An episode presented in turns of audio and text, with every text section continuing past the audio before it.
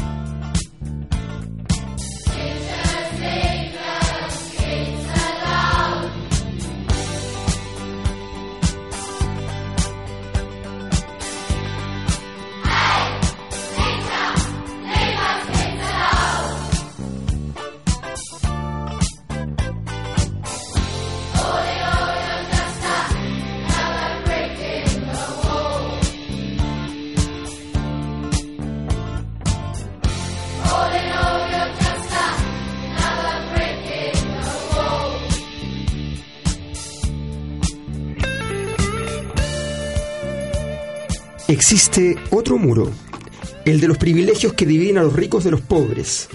La vez anterior que estuve aquí, conocí algunas familias de los jóvenes desaparecidos. Sus lágrimas hicieron las mías, pero las lágrimas no traen de vuelta a sus hijos. Señor presidente, más de 28.000 hombres, mujeres, niñas y niños han desaparecido, muchos de ellos durante su mandato desde 2012. ¿Dónde están? ¿Qué les pasó? Recuerden que toda vida humana es sagrada, no solo la de sus amigos. Señor presidente, la gente está lista para un nuevo comienzo. Es hora de derribar el muro de privilegios que dividen los ricos de los pobres. Sus políticas han fallado. La guerra no es la solución. Señor presidente, escucha a su gente. Los ojos del mundo lo están viendo. Roger Waters, concierto en Ciudad de México 2017. A él dedicaremos este día, esta tarde de jueves y de sábado, el programa de música y política junto a Carlos Azócar tu excusa perfecta. y junto a Jaime Retamal. Another brick in the wall. Eso estábamos escuchando. Los cuadraditos. He ahí el muro. Impresionante, ¿no? La historia de los muros. Eh, este hombre emblemático, más político imposible, con pronunciamientos permanentes, que ya hablaremos de aquello, pero que, que fue eh, curiosamente derrotado en un concierto en Brasil por Bolsonaro Impresionante. Que hizo un comentario obvio de artista eh, que simplemente dice, bueno, esto se ve mal, digamos, esto se ve muy mal. Y la gente que estaba allí se indignó con Roger Waters, con todos los años que tiene de trayectoria, y reivindicó a Bolsonaro y gente que se retiró y, indignados con, con, con, Waters. Pero contemos un poco la historia de, de este hombre cuyo signo zodiacal, el 6 de septiembre, ¿qué signo es eso? Libra, ¿no? No tengo la más mínima idea. No, no, Libra, Libra, Libra debe ser. o Libra. Es libre. Es libre. como, No, es- parece que es Virgo. como dicen los tiempos, Es libre. Virgo, ya, es Virgo. Sí, eh, del año 43. Sí, a ver, yo quiero eh, plantear una, Es una, mayor que mi mamá. una, una cosa que es impresionante. O sea, tiene eh, pum, pum, pum, pum, como 75 años. Sí. Entonces, realmente una, es un personaje que, que en realidad lideró toda una banda que es icónica, digamos, dentro de todo el desarrollo del rock y de un rock muy particular, que es el rock quizás con mayor cantidad de contenido que tiene eh, justamente toda la expresión justamente británica, la, la, la, la escuadra británica del rock. Y yo creo que, digamos, en general los rockeros británicos tienen, si uno compara, por ejemplo, el rock, el punk británico junto con el punk, eh, digamos, propiamente norteamericano, o sea, si vemos a los Ramones con respecto a los Sex Pistols, efectivamente siempre hay una carga, incluso digamos teórica, una carga conceptual mucho más importante, una propuesta eh, conceptual mucho más importante, y aquí la- la- el, el concepto nuevamente no es baladí, Y esto es muy conceptual. es muy conceptual, sino que ahí tenemos una, una postura bastante política, pero también una elaboración bastante grande con cada una de las obras que se realizan.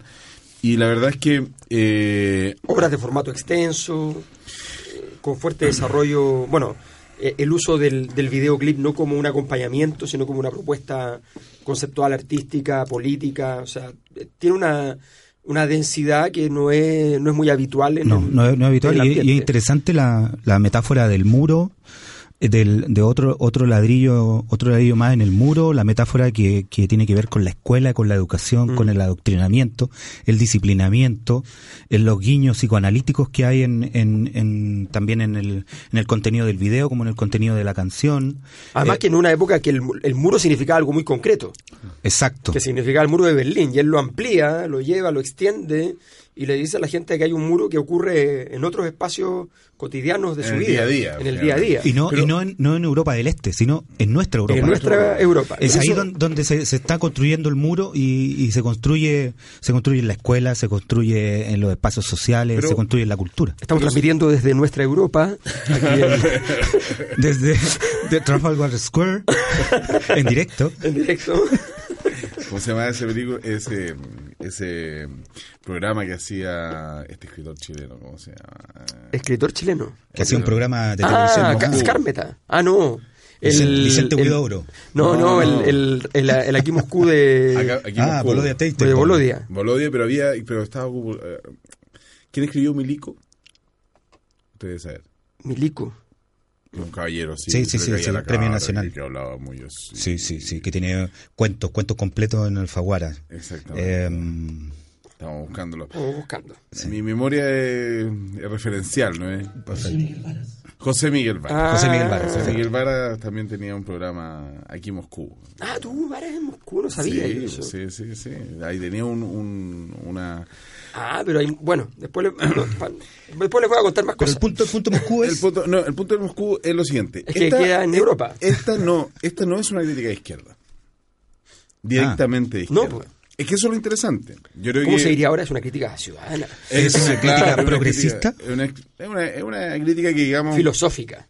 incluso civilizatoria, se llama. Exacto.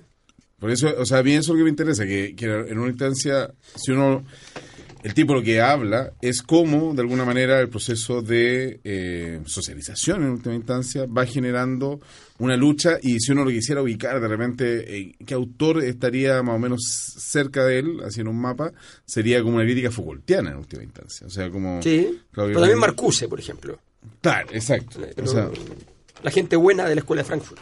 Sí. La gente no. O sea, de decir, efectivamente este es un problema no con respecto a, al, al comunismo, al capitalismo, Exacto. sino que en definitiva de la humanidad en es que es un gran tema porque, siempre el, el capitalismo había acusado de que ese tipo de procesos iban a advenir desde el mundo Soy- socialista. claro, exacto.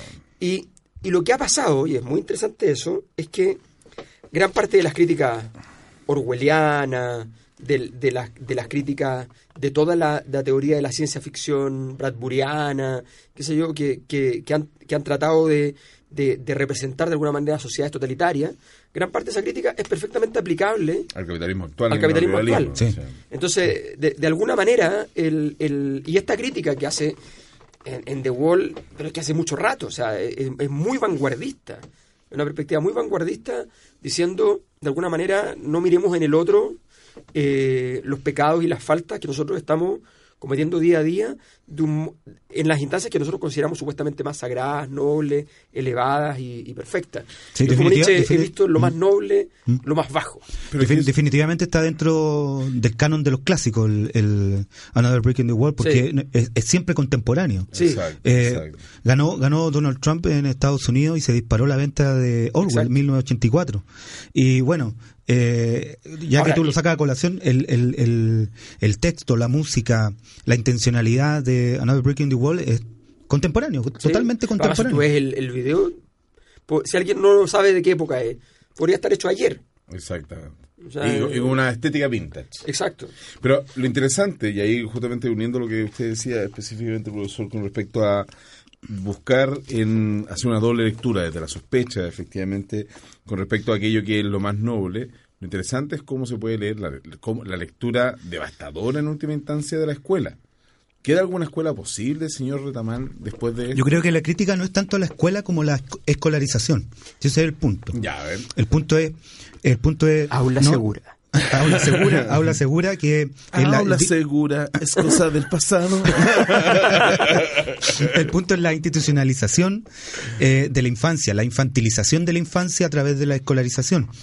Eh, eh, porque hay escuelas donde fi- finalmente lo- los, los niños aprenden, aprenden desde muy pequeños a, a ser autónomos, libres, creativos, críticos, aprenden a argumentar, aprenden a, a- a desarrollar todas sus capacidades, pero la- el problema de la escolarización occidental es que los disciplina, los norma, los institucionaliza, los estandariza, y, y yo creo que por ahí, por ahí va el, el, el tema de... Que un temazo. Sí, sí, sí, sí, sí, sí, seguimos con la escuela o no seguimos con la escuela. Acuérdate tú, Iván Illich, cuando insistía en la idea de cerremos toda la escuela. Después, cuando un poco argumentaba un poco mejor el tema, ese era su punto. El punto era Cerremos este tipo de escuela. terminemos con la escolarización. Ese es el punto. Porque Que- la escolarización es propia del capitalismo. Y lo que ha pasado es todo lo contrario. O sea, lo que te ha pasado es que hoy día la, la presión de escolarizar la universidad, por ejemplo, es enorme. Tremenda. Tremenda. Yo conozco universidades eh, donde los profesores llegan y tienen que poner su dedo índice, donde tienen que tener libros de clase. No, tienen es una cosa hiper, hiper, claro. es como un liceo. ¿no? Y estudiantes que están tan acostumbrados que como que... eh, a mí me han pasado cosas como, me hacen una pregunta sobre un tema colateral, me parece interesante el tema colateral por elementos formativos, lo, lo tematizo 10 minutos, otro levanta la mano y dice, eso no está en el programa. Claro. No, no, No, hay una, no hay una didáctica del acontecimiento, Exacto. sino lo que, lo que, pi- lo, lo que pide un sujeto escolarizado es un currículum formal. Pero, pero todos sabemos que el pensamiento, el verdadero pensamiento, surge de la didáctica del acontecimiento, del, del, del evento. Pero imagínate la, la locura que es que el conocimiento devenga de un contrato. O sea, si nosotros pensamos que tenemos que cumplir el contrato simplemente, y eso es el- la academia, o sea, estamos todos en el infierno, diría Dante. En, en un, en un libro realmente interesante de Martín Buber, un, un- un autor muy, muy antiguo, un autor judío connotado, un filósofo judío connotado que se llama Yotu, en uno de, los de, de los temas de, en uno de los temas del libro dice que la relación Yotu se pierde eh, en, en la relación curricular. Cuando yo tengo que pasar un programa, cuando yo tengo que eh, eh, regirme por un programa curricular diseñado, a lo mejor incluso hasta por otros. Ahora la relación Eh, YouTube. Eh, claro, se pierde YouTube. la relación YouTube, porque la, la- YouTube. porque la, la relación YouTube, la, rela- la, la- la verdadera relación, es eso, pura, pura, pura relatividad. Claro. y, o ahí, sea- y ahí impera el acontecimiento, el evento. No, y ahí tenemos también que, que la, la relación, la, la relación de, de la posibilidad del, del diálogo socrático, digamos, eh, que, se, que se, se pierde también en la medida en que el y esto se pierde, esto es indistin- eh, indistinto en términos políticos, porque se puede perder también por en, en el marco de la necesidad de convertir los espacios académicos en espacios también más seguros, eh, desde el punto de vista, por ejemplo, del acoso sexual y cosas por el estilo, esa amenaza también destruye, ¿eh? porque sencillamente entonces andan todos pensando en esa lógica. no vaya a ser cosa que surja una denuncia, por tanto, el diálogo no tiene que existir más allá de los elementos burocráticos formales. Sí, la, brutalidad más grande la escuchamos de Harald Beyer, es decir, que en la universidad no, debía existir la no, no, podía existir la amistad. Cuando la amistad, la, amistad, digamos, es prácticamente la base de Occidente que, heredamos que heredamos de, de, de Platón, Platón Aristóteles de ¿Qué sería este programa sin la amistad digamos? Aristóteles Alejandro Magno ¿qué más quieren? claro no, no y, la, la, amistad forja el pensamiento la amistad y amistad y pensamiento van siempre de la mano eh, el, el, discipulado, el, el, ser, el ser discípulo, el ser maestro, eh, el, aprender a, superar al maestro, eh, esa es una relación de amistad en el sentido más profundo de la palabra. No estamos, no estamos ¿qué, qué, sería? O sea, Aristóteles dedica amplias páginas a discutir el tema de la amistad y cómo la amistad eh, cómo a partir de la amistad digamos se forja el pensamiento propiamente filosófico y esa, o sea, y esa relación finalmente vertical, eh, sumamente autoritaria, es la que finalmente critica fuertemente The Wall. O sea, ahí está una, una propuesta que yo insisto, o sea, es, sumamente contemporánea, como se mencionaba, pero además tiene un... Em, yo la verdad es que a mí me, queda la duda con respecto a los elementos propositivos que tiene propiamente eh, la obra de Waters. Que es una persona tremendamente crítica, pero eh, yo de hecho estuve revisando justamente y quería ver cuál es la propuesta que hay. Y en ese sentido hay, hay una, una postura que es bastante individualista y que yo creo que ahí y que ese y que, refiere no solamente a la forma de, la cual él hace su crítica que él hace principalmente desde su historia personal sino que además también como de alguna u otra manera se ven distintos atifos en los cuales uno ve específicamente ciertas salidas. Sí hay, hay gente que, está preocupado siempre de, la ética en, el ámbito del pensamiento, en esta cosa de si hay una propuesta, si hay un, si hay un, nuevo diseño societal, si hay una ética, si hay una moral que se propone. Como que, como que si el filósofo no propone una ética, como en el caso, por ejemplo, de Foucault, está inacabado, no, no terminó y andan todos los, todo el resto de los filósofos que le siguen a, Foucault buscando la ética de, de, Foucault. que, que sí, que sí hay una propuesta. En el caso de, eh, no, porque Aristóteles le hizo la ética para Nicómaco y entonces era el sobrino, entonces hay que hacer, hay que hacer, una ética. Bien, el caso, el caso de, de, de, ¿cómo se dice? De Waters. Roy Waters, eh, a mí me parece que temas como Asandem, el mismo Another Brick in the Wall, eh, y un montón de otros temas, claro, tú puedes, tú puedes visualizar eh, una crítica a la sociedad y al mismo tiempo en esa crítica ver, el, el, ver al otro lado del espejo. Pero no es misión de Roger Waters decirte qué es lo que tiene que hacer. claro. pero, insisto que hay, un grado importante, y ese es el punto que me interesa, el individualismo y la referencia constante a su historia personal, que una, de repente, o sea, es interesante cómo transforma y cómo puede hablar desde su aldea hacia la humanidad completa. ¿Me entienden? Porque lo que, lo que uno puede, claro, uno revisa más o menos su biografía y ahí entiende una serie de claves que son sumamente interesantes y que, claro, son con respecto a una serie de temas que son temas sumamente universales. ¿A qué me refiero con esto? Por ejemplo, el, la, la vinculación que se hace con respecto a la crítica importante que se hace con respecto a la guerra, parte de una experiencia personal que es básicamente el hecho de estar ser un huérfano y que su padre haya perdido la, la vida en la guerra. Y que Pero ¿dónde está el individualismo? No lo entiendo. No, que efectivamente la salida, o bueno, o, la, la, crítica es siempre hacia el individuo y por el individuo, en nombre del individuo. Ah, bueno, pero, pero, pero, está bien, pero tú, o sea, yo, a mí no me interesa si es socialista o es liberal, o sea, o si es, a mí lo que me parece interesante de cualquier artista, primero que un artista en serio y de, y de gran, de gran de gran calado, es un artista que logró conquistar el universal. Todo artista parte de su, de su localidad más local que él sí mismo. Eh, normalmente sus capacidades son expresivas, por lo tanto tienen mucho que ver con lo que sencillamente puede hacer eh, esa persona como individuo.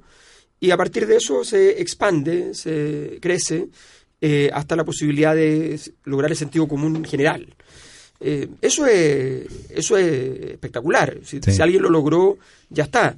Si además es alguien que lo logró, logró a partir de ese universal, no generar una especie de experiencia, no como el cuadro del túnel de sábado donde hay un rinconcito donde uno puede entender el alma de ese ser humano, sino que entendió un fenómeno social grande, por ejemplo, como la represión, la represión cotidiana, el hecho de que de alguna manera el disciplinamiento militar está en nuestro cuerpo y nuestras vidas todos los días a través de un sistema que no debiera estar hecho para eso, sino que para lo contrario, y que nos convierte más bien en perros amaestrados que en seres humanos, tal como la racionalidad y la ilustración quiso. Bueno, si el tipo se mandó eso, yo lo eximo ya de toda culpa, todo lo demás es un poco lo que pasa con Neruda. O sea, a mí no estamos hablando de culpa, profesor. es que tú lo estás, diciendo, tú diciendo que es individualista. Entonces, pero si estoy, estoy haciendo un juicio de hecho, no estoy haciendo un juicio de valor. Yo creo que, Pero es que entonces, ¿qué importa? Es muy individualista. Bueno, el, muy individualista significa que es demasiado. O sea, es un exceso, es un defecto. No, el tipo ya, es, tiene una perspectiva individualista eh, donde eh, Neruda, Neruda que era comunista, eh, ¿hay alguien más individualista que Neruda? Claro. O sea, Víctor Pey, su mejor amigo, decía, bueno, Pablo no era muy buen amigo. o sea, mi abuelo fue amigo de Pablo Neruda. No era muy buen amigo. ¿no? No era muy buena pareja, no era muy buen padre, eh, a tal punto que eso estuvo oculto hasta hace nada. Ahora, yo creo que, que, como dices tú, es alcanzar, alcanzar ciertos universales, y en el caso del arte yo creo que están clarísimos, está el universal de la tragedia, el universal del drama, el universal de la comedia, eh, son, los universales que tú, que tú como, como artista puedes, puedes tocar y puedes... Eh, eh, mediante, mediante los cuales te puedes te puede expandir. Pero también es cómo alcanzas eso intelectual. Y en el caso de Roger Waters, yo creo que, que es, un, es un genio para, para poder llegar y, y, hablar de la guerra, del individualismo, de, del, sujeto alienado, eh, de cómo lo hace, ¿te fijas? Entonces es alcanzar los universales alcanzar lo trágico, lo dramático, la comedia, o alcanzar, y, también cómo alcanzarlo. Y además es la época, porque en esa época, si tú piensas, toda la lógica era, bueno, estaba el hipismo por un lado, que de alguna manera planteaba el tema de la liberación. después del 68, finalmente. Claro, pero, pero eso es, pero, pero el hipismo se estaba considerando como un espacio social, digamos, y ese espacio social era súper, eh, como, eh, era, era naif, finalmente. Sea, era una crítica a la represión, pero una crítica naif, sin ningún elemento de contenido, eh, que, yo creo que el, lo que tenemos hoy día, la, la, ingenuidad rampante y la tendencia a salvarse por sí solo, aunque los hippies eran muy colectivos en su estilo de vida, en su lógica operacional eran muy individuales, porque finalmente, si tú te recluías en un, en un grupo y te, te, sales del mundo para poder vivir una experiencia distinta, tampoco ayudas a cambiarlo, al contrario, solo lo consagras. Entonces, esta crítica social yo creo que, cumple un rol filosófico. O sea, Sócrates decía que el filósofo es el tábano que molesta al burro y que persigue al burro y está todo el día parado en la ría de la cabeza y lo está picaneando y le está diciendo cosas. Ese es el rol, yo creo, no, no, hay, no hay mucho más. Ahora, el tipo parece que era un desagradable. O sea, eso tal parece. ¿Sócrates o Roger Waters? Roger Waters. De hecho, en algún momento él mismo lo dice. Yo en ese momento era un desagradable. puede ser que haya sido un desagradable. En ese, en ese, sentido, claro, yo a lo mejor era un individualista dentro de su grupo. Eso es lo que a lo mejor quieres decir. Bueno, tiene un conflicto con su grupo. Tiene, un muy grande. Sí, no, hay un conflicto muy grande y que parte también de una, de una figura que es el líder inicial, que es Sid Barrett, y que de alguna otra manera, por producto específicamente por los problemas psicológicos, pero no solamente problemas con drogas, sino que además son problemas mentales que, que, bueno, incluso, digamos, están vinculados y están constantemente referenciados en, el, en, la obra de, Pink Floyd. Y que finalmente llega y, y, tiene que abandonar. De hecho, en parte hay versiones que dicen en realidad que la banda lo abandona a sus propios problemas y efectivamente al final eh, comienza una serie de problemas en la medida en que uno se comienza a ver la cantidad de composiciones, o sea, de todos los discos, empieza a disminuir la participación de los otros elementos hasta que en el último, The Final Cut, eh, la única participación que tiene, o sea, no tienen, tienen participación en tanto intérpretes, pero compositiva, ninguno otro más que Roger Waters. Ahora, lo otro, lo otro interesante también de, rescatar del grupo es que, si bien es cierto, toma, toma la psicodelia, toma el hipismo, toma, toma esta eh, distorsión, pero lo hace en las ruinas de Pompeya. Mm. que, que, es una cosa hermosísima. Como los jaivas. Suena a ser como el hermano. le mataron la, le mataron la intención a Jaime Tamal. No, no, no. no. no, no me, estoy, me estoy riendo de de, de, de la comparación. eh.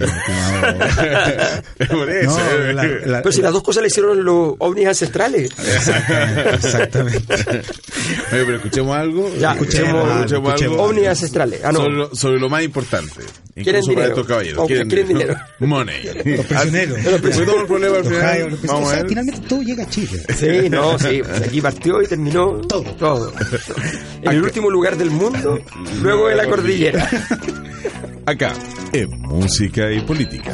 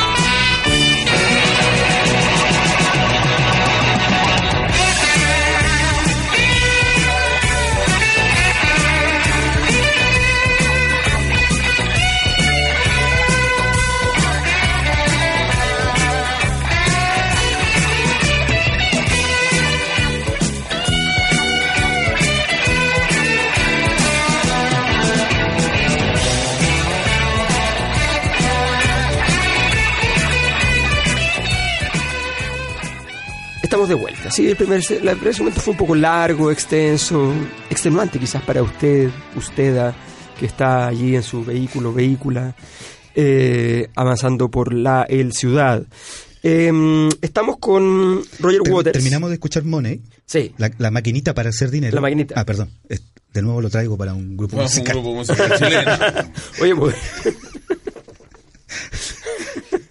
Oye, eh, pero hablemos un poco de la, del- de la separación de Pink Floyd. A propósito de Sid Barrett, en todo caso, hay un gran documental sobre Pink Floyd.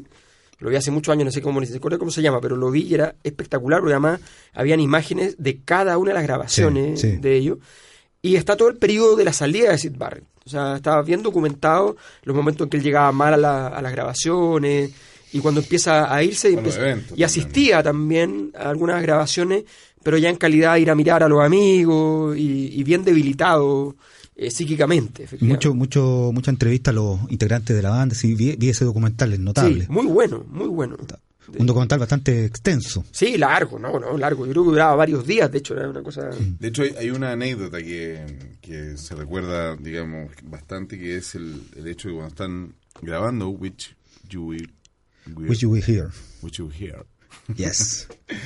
es que en algún momento llegan a... eh, estaban, eh, de hecho, en, en- en- en el estudio y estaban en medio del, del- del- de la grabación y de repente encuentran que la- en, los monito- o sea, en la, sala de monitoreo entra específicamente una persona calva eh, con evidente sobrepeso Ah, sí. y todos los todos los, los- los miembros digamos de Pink Floyd empiezan a mirar y pensaban que era alguien del estudio y en un determinado momento se encuentran con el hecho de que es específicamente Sid Barrett pero ya en, en una situación bastante acabada. Con Sí, corticoides, de- además, entonces de- inflamado. entonces llegan en ese momento en que eh, esa canción Which You Will Hear está dedicada a él, ¿no? Exactamente, el disco completo. Ah, De disco hecho, completo. o sea, se- se- es lo que se no se no se no, se- no existe un Incluso le donaron el dinero. Ah, no. No. Hasta el día de hoy, hasta sus familiares. Existen, digamos, distintas interpretaciones de que sí, efectivamente, está una, una- un disco inspirado muy mucho en Sid Barrett. Pero en ese momento en particular llega eh, una, una cuestión que es bien, bien anecdótica, porque en algún momento se decía que, claro, que el tipo había llegado y había desaparecido, y no, en realidad él compartió con su, Sí. su integrante. Y eh, cuando le preguntan por qué estaba tan gordito, le él dice, no, lo que pasa es que tengo muchas eh, chuletas de cerdo en mi refrigerador. Tengo un refrigerador muy grande, entonces está lleno de chuletas de cerdo y me las como. Y por eso estoy muy gordito. Entonces, ese justo ese, ese día, eh, lo interesante es que eh, uno de los integrantes se había recién casado. De hecho, eh, específicamente es... eh, ¿Cómo se llama? el- Narea. Narea, claro. No, bueno, se, se casa uno de los, de, los, de, los, de los integrantes y específicamente llega a... eh, van a hacer, van a una, un- una pequeña fiestecita que se Pero de había los fundadores, ¿era Gilmour, Mason Gilmour, Wright? Gilmour. Gilmour se había recién casado. Y en ese momento resulta que eh, van a una pequeña recepción que habían organizado y como muy profesionales ellos habían incluso ya estaban grabando ese, ese día del matrimonio y resulta que en medio de, de todo el del, del evento de repente eh, desaparece Sid Barrett del cual no tienen noticia hasta su muerte que es totalmente digamos ya abandonando abandonado de toda fama y abandonado básicamente al, al Bueno, eh, parte de la inspiración de, de, de, de Dark Side of the Moon, de, de todo el disco finalmente, ¿no? exacto Pero para que aclaremos, ¿cierto? No toca. No- No. estamos, estamos hablando mucho de Sid pero en realidad no toca nunca. Nunca toca, así que, Sí. así que hablemos de por qué se separaron, en qué momento entró Yoko Ono. Es que acá no hay Yoko Ono. No, po. Hay no. puro ego. ¿O no? O sea, yo creo que era una... El, el- Lo dices por Hay lo, un lo dices tipo- por Ro- Roger Waters, que es finalmente el que se va, ¿no? Porque Sí. Alan Alan Mason, eh, eh, David Gilmour y el, y el que me falta el Bueno, pianista, pero es que lo que hace que también era, era, un arte más, más extremo. O sea, también hay que entender los tipos, los tipos de arte también consolidan tipos de relaciones. O sea, el, el, el arte de, de, de los Beatles eh, es tiene algo, me, me permitirán la gente que es Beatlesmaníaca, digamos, tiene algo de bucólico pastoril. Perfecto, Ah, perfecto. o sea, Bucólico pastoril. Ha- Hay algo ahí de... Más contemplativo, De, de- de contemplación, love, de letargo, claro. Eh, o de o incluso algunas cosas un poco más infantiles, el submarino amarillo. No, eso de infantil era bastante drogadicto. Eh, bueno, pero, pero, pero es lo mismo, o sea, al final es como esa gente que, Claro, que cree bueno. que está haciendo una, que, que- que cree que confundió esa obra eh, con el rondó a la turca, digamos, o sea, es, jura que está pero en realidad eh, Pero en el caso de Pink Floyd estaríamos en, en presencia algo de... mucho más juguetón. Estamos hablando de una cosa mucho más sofisticada, con mucho más intensidad, con mucho más, con mucho más de- desgarro político, individual, o sea, con- es, es mucho más compleja en ese sentido. Y obviamente, más, claro, y obviamente pone al, al, al grupo en una, en una dinámica distinta, o sea, la, el- el- la- la crítica social, el que es más ácido, el que está, el que está construyendo, porque claro, es como, o sea, eh, el- el- los grupos donde, donde hay distintos compositores, son muy complicados. No- sobre todo porque nunca es verdad, siempre hay uno que es el más importante. Sí. Y hay un segundo y hay un tercero que hace temas así como... Ya, Ahí el, el rol clave, yo creo, es, es de el que logre ag- aglutinar, que no sea del grupo, claro. es decir, el productor, el que logre aglutinar eh, toda esta genialidad. Y aquí yo creo que el personaje más importante, sin duda, es Alan Parsons, Claro. que es el que logra reunir a estos, a estos personajes y armar este disco maravilloso. No, sin, maravilloso. sin productores y sin, sin productores que son... Mediadores, No, son productores instancia. realmente, sino que no son representantes solamente, no son, sino que son editores, son artistas, son tipos que saben Al- lo Alan que... Parsons es un, un Claro. O sea tremendo, que, un tremendo artista Claro. también. Claro que finalmente tienen eh, el carácter originario de la producción completa, un- un- o sea, quien permite que finalmente esta idea se transforme finalmente Exacto. en algo, en un disco, en un- algo que se pueda escuchar. O sea, eh, la, la- la música como la literatura está lleno de obras que tú llegaste con la obra y te miraron con cara de, ay, ¿eso qué es? Tiene que haber alguien que logre ensamblarla con el mundo, que logre entenderla y que logre darle un rol a cada uno porque sabe la psicología individual de cada uno de cómo no se va a ir al carajo esa persona. Sí. Borges insistía mucho en, en esa idea, que decía, en, el genio está en la corrección, en, en- Exacto. en el momento de, de corregir. Y claro, porque es un momento en que, que tú puedes ver comprensivamente la obra y darle esa conexión a la que tú hacías Exacto. referencia. Pero bueno, se corrigieron, se separaron y en algún momento Pero entre medio pasó algo. es interesante porque llegó un momento en el cual le dicen, "Se- se- yo quiero que se acabe la banda. Si me voy yo, Waters se lleva la pelota y la banda, y pincho la pelota. Y la lengua. Y, Perfecto. y en ese momento el tipo dijo, eh, le dijeron, bueno, lo que pasa es que si tú desarmas el grupo se pierden todos los derechos.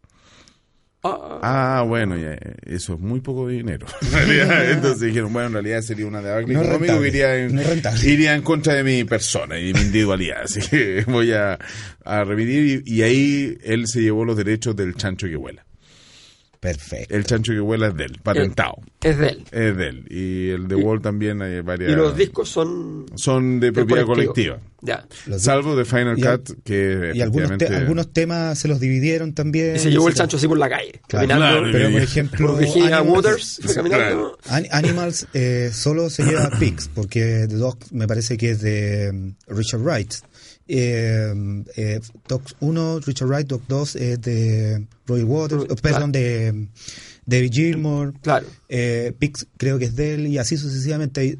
Es una división bien, bien compleja el, el tema de los discos. El tema de- Exacto. Pero principalmente por los derechos, porque venden una cantidad de discos. De hecho, The Wall es el tercer disco más vendido de todo el mundo.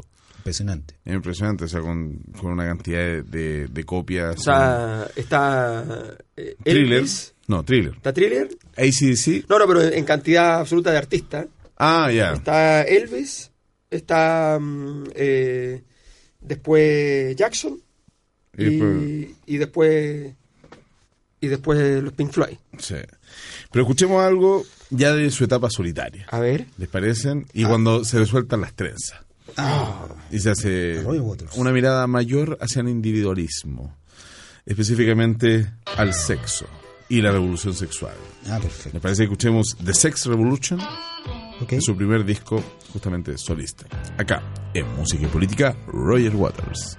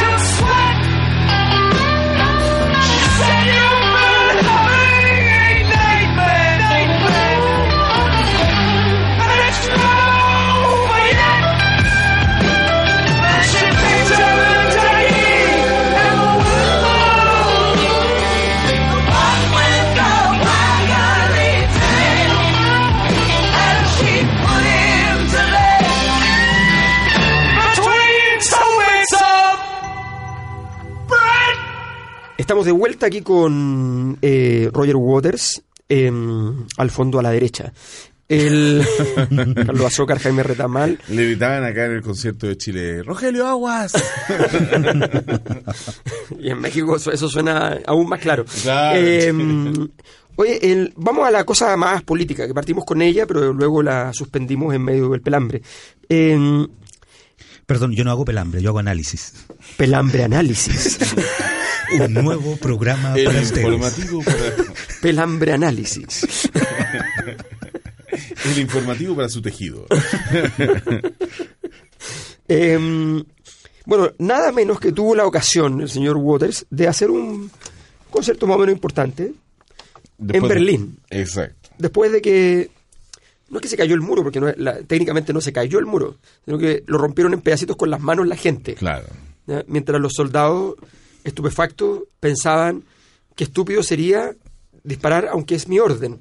Eh, y no dispararon. Eh, Pero es notable la escena de Ronald Reagan cuando dice break down these walls. Sí, no. Actor. Actor. Ahí sale el actor. Exacto, exacto. Ahí sale el actor, sí. Los actores fueron clave en todo esto, porque la, la guionista fue Margaret Thatcher, pero habían dos actores. Claro. Juan Pablo II y Ronald Reagan.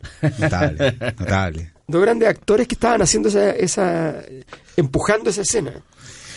Pero ahí, o sea, claro, ahí el, Mr. President, break down this wall. ahí, Gor- eh, ahí estaba Gorbachev ahí, ¿no? Estaba. Gorbachev. es impresionante porque él arma Pizza Hut Gorbachev. una cosa que es eh, notable en la medida en que es el, con- uno de los conciertos más grandes que, que se han visto en toda la historia de la humanidad. 300.000 personas reunidas en un puro concierto. Y es el gran The Wall Live in Berlin. Una cosa el, así. el telonero fue, sin broma, fue Rostropovich, ¿o no? ¿Tocó, No. tocó, tocó No el sé. chelo arriba del muro, no? No lo sé, no, No, sé. no, no, Ah, estoy inventando. No, está inventando. Rostropovich Está tocó- buenísima, está cuando buenísima. cayó el muro, Rostropovich tocó- Arriba del tocó, tocó, si no me equivoco, tocó arriba del muro. el violinista en el tejado. Pero aquí aparece una, aparece una cuestión que es clave de ahí en adelante, que es la capacidad justamente, eh, digamos, de poder orquestar y producir justamente un espectáculo que va mucho más allá de lo musical. O sea, y aquí nos encontramos con una puesta en escena que comienza a Descomunal. ser, de ahí comienza a ser justamente la tónica de cada uno de esos espectáculos que son espectáculos que no solamente se pueden ir a escuchar, sino que particularmente ir a ver la banda, sino que específicamente una cantidad de proyecciones, de cosas que están pasando en el escenario, que lo acercan mucho a la ópera y es impresionante, una cosa Sí, que espero es no se, me, no, se me, no se nos vaya, es que él de hecho tiene eh, específicamente una ópera. Que, esa- que, ¿Ah, sí? que se refiere específicamente a la Revolución Francesa. Y que es muy interesante porque, bueno, aquí El nos Cristo de las ayudará, nos ayudará justamente el, profesor Retamal, que sería Sa Irá, como la, la versión de es C A Irá. Así, Sa Sa Irá. que es todo va a ir bien. ¿Cuál sería la traducción más o menos? Sí, puede ser Todo todo, irá ir bien. bien. Todo va bien y es, y es finalmente... Como un sabá, es como un sabá. Como un sa- zairá. Zairá. Y es una, una, una ópera propiamente tal, pero impresionante cómo de ahí en adelante efectivamente los espectáculos... Mete el de lenguaje, claro, de la, de la puesta en escena radicalizada. Waters- Ahí está Rostro- Rostropovich. Sí, sí, está en el muro, está en el muro. Está en el muro. Pero no en el muro de Waters. No, Porque no, ahí estuvo Waters, Cindy no, no. Lauper, estuvo gente con, con, con un poquito más de onda. digamos. También, Eh, también, pero... ah, pero ¿Qué más Digamos, onda? Rostropovich. ¿Qué más, qué más no onda? No, pero digamos, mire, eh, le voy a decir, estuvo John, Johnny Mitchell, Van Morrison, Johnny Mitchell.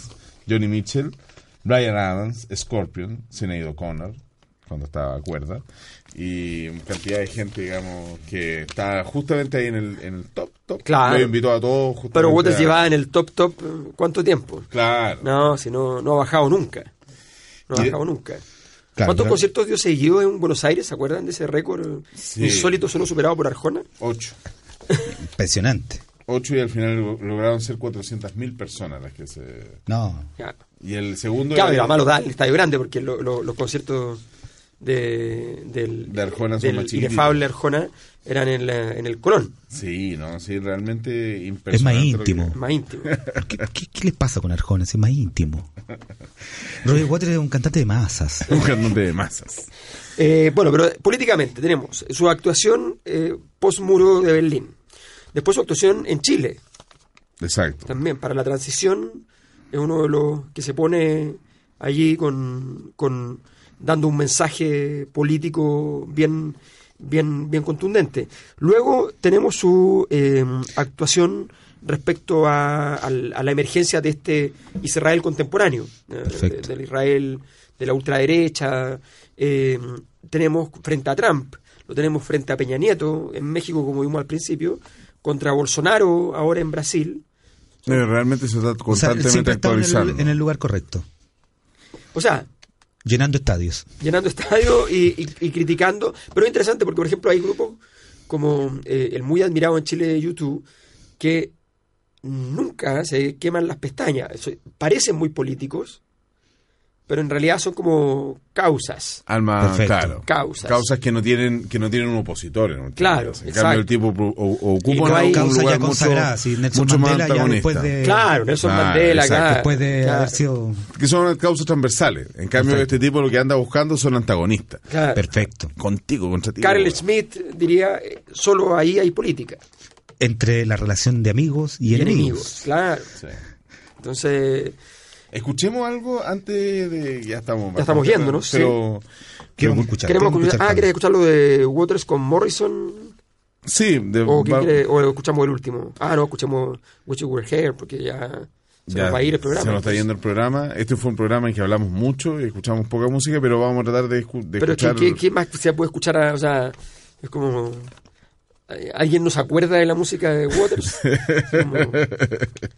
Es impresionante porque realmente este tipo está en la memoria total y absoluta y colectiva de todo el mundo. Y hay una cuestión que a mí me gustaría, en última instancia, eh, mencionar. Y es una causa que es a lo mejor la causa que le ha generado eh, mayor cantidad de crítica en Inglaterra y específicamente fue la causa en contra de la Casa del Zorro Rojo. Que es una causa como más me- menor y en algún momento él dijo... Pero eso es importante en, Inglaterra. es muy importante. Porque sí. en Inglaterra ¿Sí? se usa mucho la cacería en las élites. Y es un ataque directo, frontal, A la- a, la- a las monarquías, incluso, porque es muy una práctica muy monárquica. Muy- claro, de hecho Salen la gente todos- tiene como un coto. Claro, hace- un coto de casa, salen con, su, con sus perros, sus caballos, sus armas. ¿ya? O sea, e- es joderle así la pita más Ah, o menos. Y en una, a un nivel... o Claro, sea, claro. Ahora, pero ¿cuál, es, ¿cuál fue el problema? Que No el pudú, digamos. Pero él llega y empieza a hacer una serie de, de- de acciones y en algún momento se va de Inglaterra. Y dice, me voy por esta causa. Porque es imposible yo estar en un país donde se maten a los zorros. Entonces de repente llegaron y le dijeron, bueno, sí, está bien, mira, qué coherente. Y después vuelve a ir a Inglaterra. Entonces el tipo justo se estaba separando en ese momento y, y dice ahí, no, yo en realidad me fui buscando a mi hijo y después me devolví buscando a mi hijo. en realidad no fue por Bueno, pero fue. Finalmente, pero- finalmente, eh, está prohibida la, la caza indiscriminada y está prohibido también, entre comillas, el deporte de cazar el así indiscriminadamente también al, al, al zorro, digamos. Hoy, en, la hoy, caza. en, hoy en día, eh, eh, no, es que esto no es, no es caza, es como una actividad social. Sí, Eh, tiene, sí. tiene un- el- no, no, no te quede en el objeto, quédate en la función simbólica del objeto, Carlos. Perfecto, por ¿Ah? favor. Esto, esto no es una caza, sino que es una actividad de la alta burguesía. Claro. No que alta burguesía de la, de la aristocracia. de la La aristocracia, aristocracia que la ahí sí aristocracia. existe. Claro, Oye, que están ahí mezclándose. Nieto de minero, hijo de profesor de escuela, Laurista y luego comunista. cristiano, pacifista y luego comunista. Pero por favor, este hombre podría ser teólogo de la liberación. ¿Qué, ¿De No, no, no, el papá. El papá. Ah, ya. Papá. El papá. Y después este hijo, artista. Productor, magnificente. activista. Sí, esa palabra la encuentro tan. Una vez me dijeron, una vez estaba yo en un, en un evento internacional y me activista. presentan y dicen, el académico eh, y activista. Yo así como, Activista. me voy. Si no me hubiesen pagado este pasaje, no me hubiesen puesto En este perfecto clase. hotel, y no estuviera comiendo con el dinero de ustedes, me habría ido, pero Y si no fuera activista, me iría. soy una persona tranquila. ¿Cómo va a ser un activista? ¿Qué me quieren dar? ¿Ritalin? Alguien que activa cosas. Oye, nos vamos porque Roger Waters ya hicimos lo que pudimos, pero nos queda mucho pendiente. Pero no, No. importa porque vamos a ver después a, Yu- a YouTube. No sé. No, no, no, no, pues que sigamos subiendo el nivel. Sí. No, es que es interesante. Yo tengo una hipótesis ahí, pero es un poco jodida. Pero bueno, ya, mejor ahí después la vemos. Esto ha sido Música y Política, tu excusa perfecta. Muy buenas tardes. Buenas tardes. Is there anybody in there? Just not if you can hear me. Is there